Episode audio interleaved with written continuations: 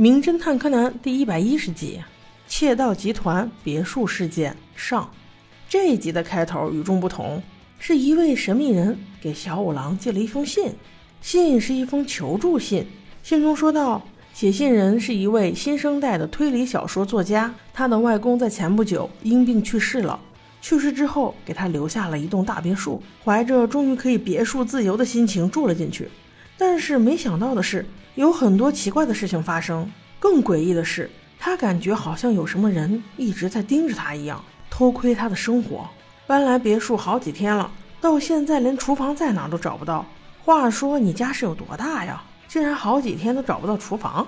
信中还提到，外公在临终之前说过：“我要送你一个很特别的礼物哦。”这句话确实也值得推敲，一直让我耿耿于怀。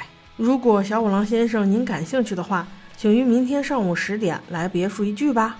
落款是中村操。小五郎带着小兰和柯南，显然已经上路了。他一边开着租来的车子，一边高兴地说：“小操小姐，你就等着我吧，我现在就在帮你解决问题的路上啦。”小兰说道：“爸爸，你怎么知道她一定是位小姐呢？”我看她好像是一位中年大叔吧？柯南不屑地说：“打个电话不就知道了吗？”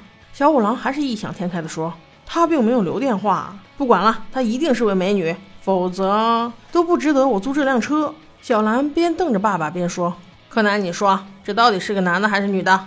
柯南仔细看了一下信封，又看了一下信上的笔记，说道：“我想这应该是个姐姐吧？你看这个邮票样式，很女性化呀。”然后邮票的后面还沾了一些口红，所以我觉得应该是个女士。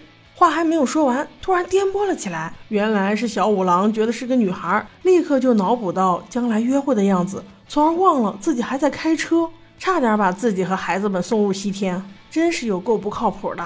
经历过了有惊无险的挣扎之后，三人终于来到了一栋山村老林里的别墅面前。过来开门的竟是一个胖子。留着两撮八字胡，一看就不是什么好人。一看到他，小五郎显然非常失望，态度都变得不和谐了。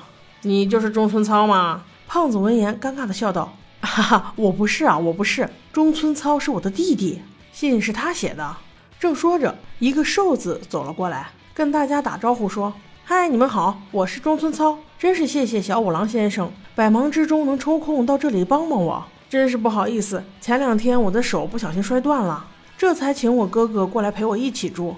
各位请进，请进。进屋时，柯南就发现了一件怪事：门厅前的布梯上只有一个石老虎，而另一边不但没有，还有一个口字形的洞。在屋子里面就更怪了，有各种各样的钟，几乎都是动物造型的。原来小操的外公是一个钟表师傅，也是一个钟表爱好者，所以收集了很多钟。家里所有的机械钟全部都是手工制作的。而电子钟全部都是外公收集的。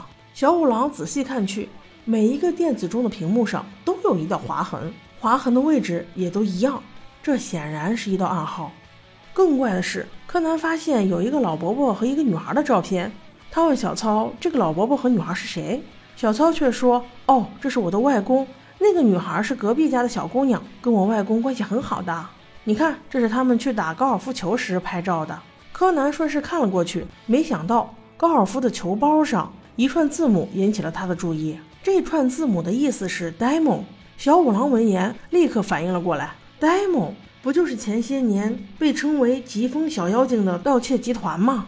听到这里，那个小操不小心把手里的托盘打翻了。小兰却一边抱歉一边过去帮他收拾，说：“哎，小操先生，都是我不好，不应该让你一个人去做，你放着吧，来我收拾。”柯南自然也过去帮他收拾，一边收拾一边头脑却没有停着。奇怪，小操不是说他不知道厨房在哪儿吗？那他这些杯子是从哪里拿来的呢？这俩人肯定有问题。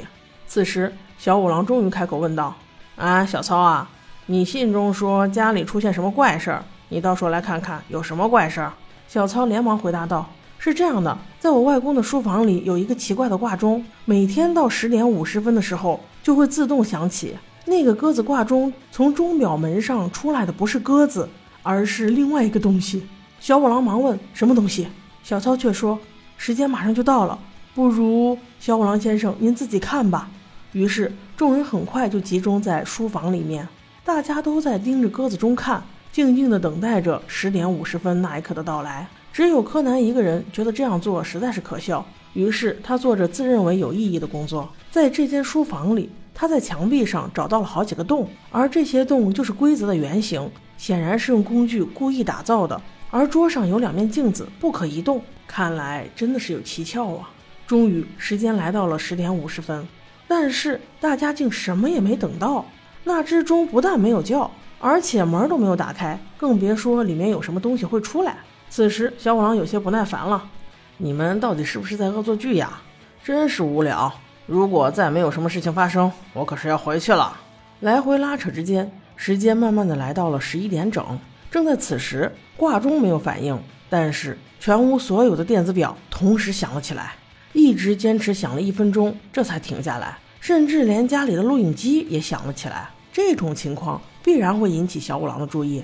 本来这些电子钟上就有同样的划痕，让人奇怪，现在又在同一时间响起，说明这个数字一定有内涵。十一点整，也就是幺幺零零，而划痕的地方就在零和零中间，也就是说，这个暗号想让我们注意幺幺零这三个数字。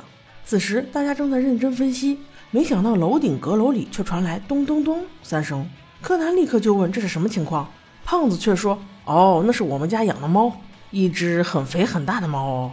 就是这个胖子演技再高，那也逃不出柯南的火眼金睛。于是柯南一个人偷偷溜去阁楼看了看。虽然阁楼的门打不开，可是旁边有一个人眼大的小洞。柯南顺势看了过去，直接没把他的魂儿给吓出来，因为里面也有同样一双人眼。看出来。”看到这里的时候，直接把小杰吓了一跳，整个身体的汗毛都倒竖了。柯南正准备大喊大叫给小五郎叔叔报告这个有用的信息，但是此刻那个胖子却悄无声息地站在了他的身后，边说着“里面就是只猫”，边硬生生地把他拉下了阁楼。柯南此时心里有数啊，这肯定有问题。但是因为他现在还没有参透其中关窍，所以他先按下不表。在这个大别墅里搜集着各种各样有用的证据。又过了一大会儿，小兰突然啊的一声，那柯南肯定第一时间赶到呀。此时虽然没有出现人命，但是诡异的一幕出现了：那一个本应在十点五十就响起来的钟，在此时却悄然响起。门里出来的真的不是鸽子，而是一枚三头怪兽。这个小怪兽，柯南一眼就认出来了，那就是名副其实的疾风小妖怪。